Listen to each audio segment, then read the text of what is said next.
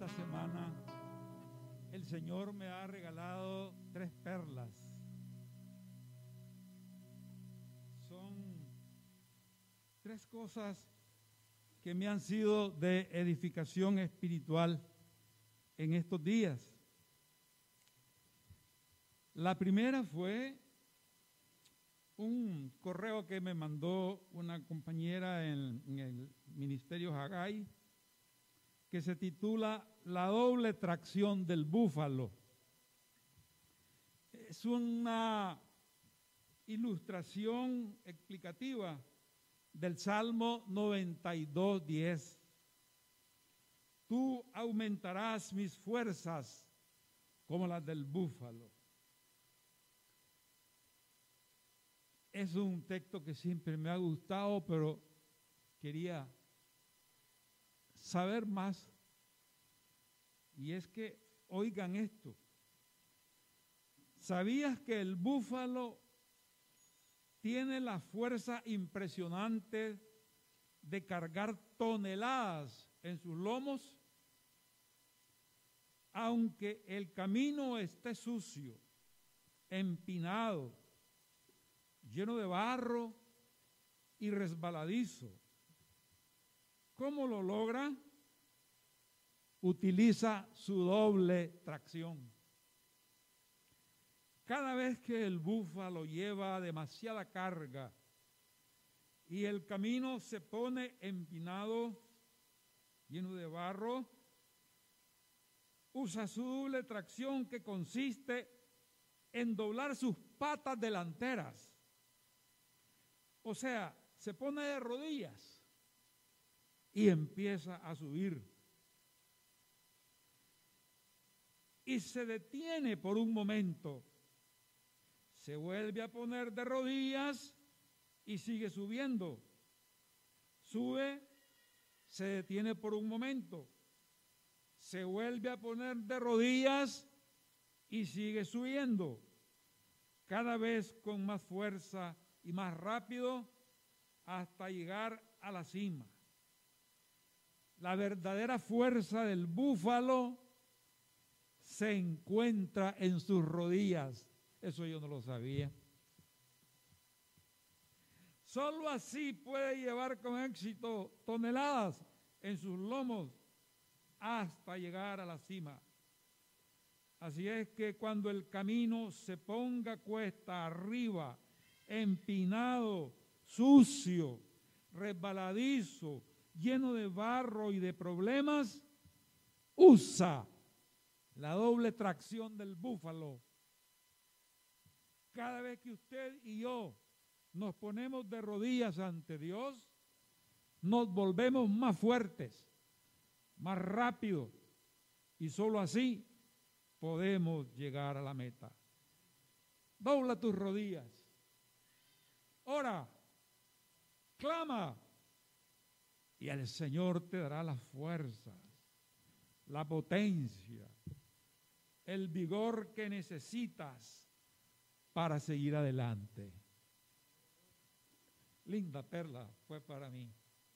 Espero que lo sea para ustedes. Se la comparto.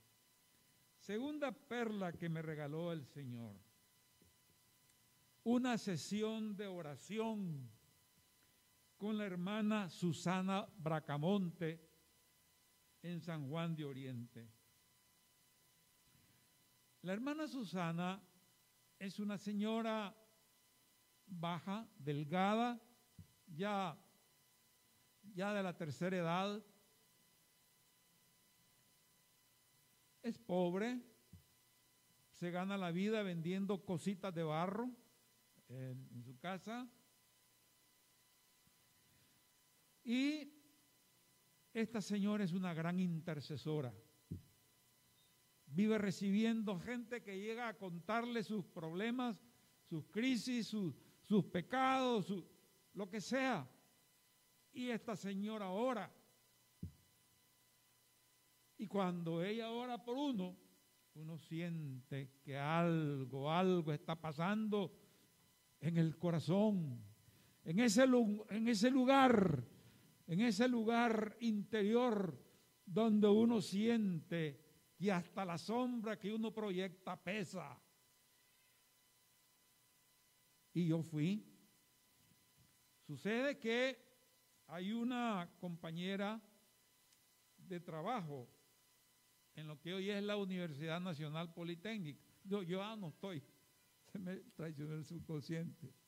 Pero ella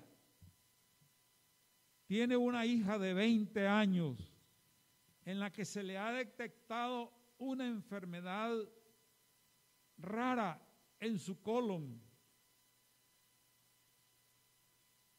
Si no la operan, ella va a morir dentro de, de un tiempo. Y si la operan, tienen que sacarle todo el colon, todo el, intestino grueso, y ella tendrá que hacer el resto de su vida haciendo su necesidad por una, eh, ¿cómo se llama? Una, una, sonda y una bolsa aquí en, lo externo. Y esta madre cuando le dijeron eso, Margin se estremeció, está partida. Está partida. Pues yo eh, la he tomado en serio. Yo quiero interceder por Margin y por Alejandra, su hija. ¿Cómo es posible? Una joven de 20 años, en la flor de su juventud, con esta enfermedad. Bueno, fui San Juan y estamos orando por eso. Estamos orando por Alejandra y su madre Margín. Me dice en una vez en un correo que mandó, ella dijo, quiero arrebatarle un regalo, un milagro a Dios. No soporto ver a mi hija así. No tengo dinero para hacerle el próximo examen que va a costar arriba de 500 dólares. Pero a como sea los voy a conseguir. Pero me caló hondo eso. Le quiero arrebatar a Dios un milagro para mi hija. Ayer estuve en el ayuno de la primera iglesia bautista de Mazatepe y ahí estuve pidiéndole a la iglesia que oraran por Alejandra y Margin, su madre, porque las dos están, están rotas, como dice el, predicador Dante Hebel, usa esa figura, rota. Estas dos vidas rotas. Pero ahora le pido a ustedes, hermanos y hermanas, oremos por estas vidas rotas Fíjense que me ha sido de gran bendición solidarizarme espiritualmente con Margin y su hija. Y eso me ha traído una gran bendición. Siento en mi corazón algo grato, algo grato por estar intercediendo. Esa es la segunda perla. Y la tercera perla me ha venido a través de la reflexión de Lucas 4, versos 1 al 13, que es el pasaje de las tentaciones del Señor. Ya, ya entramos a la cuaresma. Y aun cuando nosotros, los evangélicos, los bautistas, no, no tomamos en serio los tiempos eh, los tiempos litúrgicos, no, no, no nos atrae eso, pero en lo personal yo sí. Porque cuando yo hago uso de, los tiempos litúrgicos, yo relaciono la historia de Israel, la vida de Jesús y la historia de la iglesia primitiva. Yo me nutro en mi fe haciendo esto. Esta vez, al pensar en las tentaciones del Señor, bueno, primero quería ver el lugar donde según la tradición que tiene bastante peso, está ese lugar donde se cree que Jesús fue tentado. Le he pedido por favor a Javier si nos puede proyectar ese lugar. Allí la iglesia ortodoxa griega tiene un monasterio. ¿Lo puede proyectar? ¿Ya? Ya se mira, bien. Eso está como a a 27 kilómetros noreste de Jerusalén, cerca de Jericó. Y tiene dentro de su, edificio una cueva donde se cree que Jesús pasó los 40 días. Se dice que es una tradición bastante sostenida. Ya está ahí la cueva. Bien, eso no, eso me, me hace entrar a mí a, adentrarme en el pasaje bíblico. Y les comparto brevemente las cosas que, que me llegaron al corazón. En la primera tentación, donde el diablo le dice a Jesús, si eres hijo de Dios, di a estas piedras, voy a leer, di a esta piedra que se convierta en pan.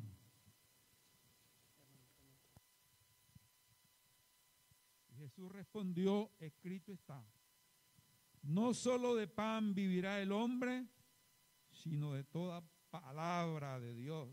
Claro, siempre tenemos en mente que hay una alusión a la travesía del desierto del pueblo de Israel y al milagro del maná. Dios le mandó el maná, pan del cielo, cuando el pueblo ya tenía hambre y no soportaba más. Cuando la vida se hace pesada, querríamos que hasta las piedras se volvieran pan. Verdad, hermanos, que hay tiempos así Tiempos en que a uno todas las cosas se le vuelven críticas y hasta la vida de uno está en crisis.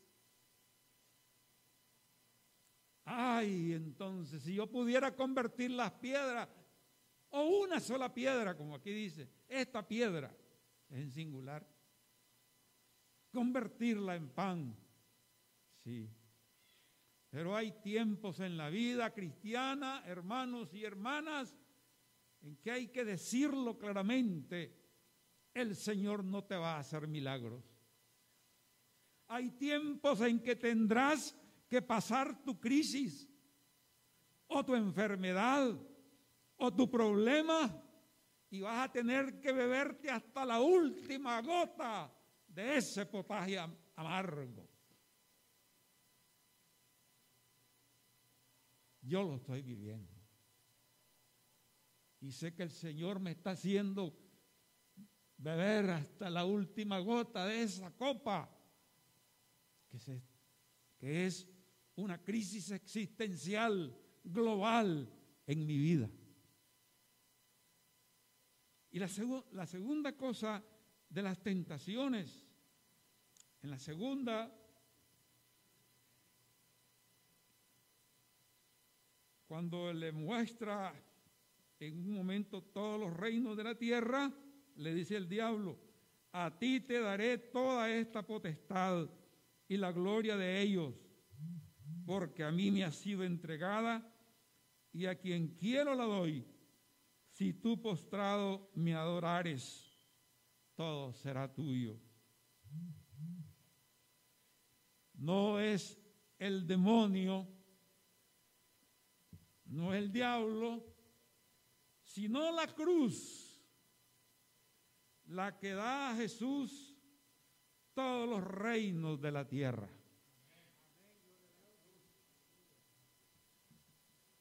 ¿De acuerdo?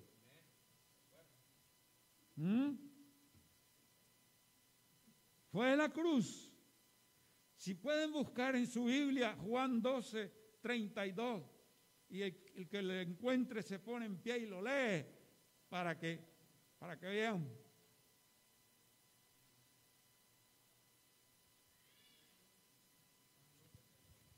¿Qué dice? Juan 12, 32.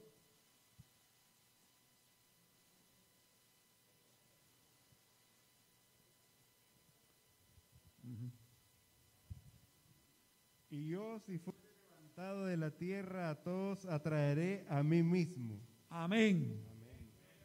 Si fuere levantado de la tierra, era una alusión a su crucifixión. A todos atraeré a mí mismo. Es en la cruz donde todos los reinos de la tierra son del Señor y lo serán. La tercera tentación, hermanos, está así. Creo que todos la vivimos. En algún momento de nuestra vida, pero la vivimos. Y no solo como personas, sino la iglesia a nivel institucional, corporativo, la vive y le llevó a Jerusalén y le puso sobre el pináculo del templo y le dijo, si eres hijo de Dios, échate de aquí abajo. Porque escrito está, a sus ángeles mandará acerca de ti que te guarden y en las manos te sostendrán para que no tropieces con tu pie en piedra. Respondiendo Jesús le dijo, dicho estás, no tentarás al Señor tu Dios. Es la tentación del poder.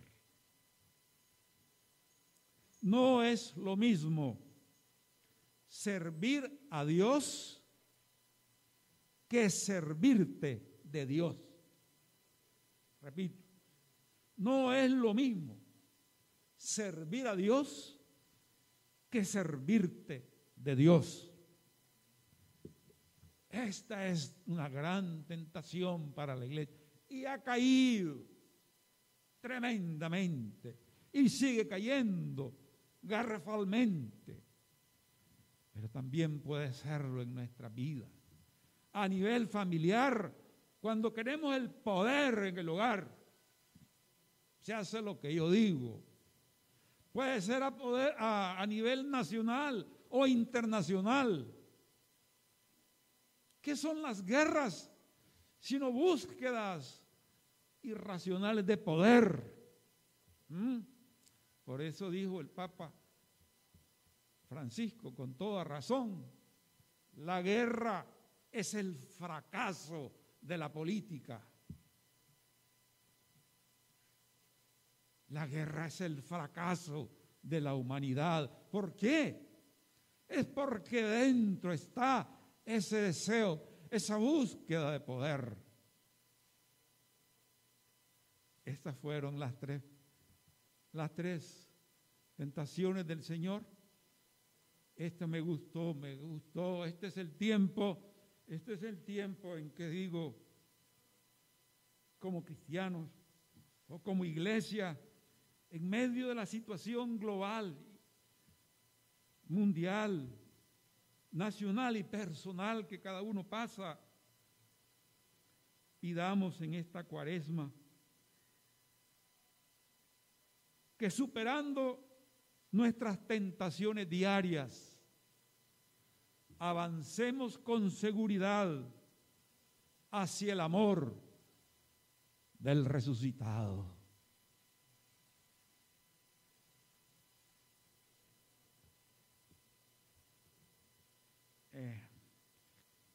Jesús fue tentado como todos, pero él no cayó como caemos todos. ¿Mm? Entonces, hermano, les dejo estas tres, les comparto estas tres perlas, tres maneras, tres cosas que el Señor me ha dado y me sirven de aliento, de ánimo, me edifican puedo seguir adelante, puedo avanzar hacia el Señor, que con sus brazos abiertos me espera con su amor pascual. Él que vivió la cruz y el que fue resucitado. Amén y amén.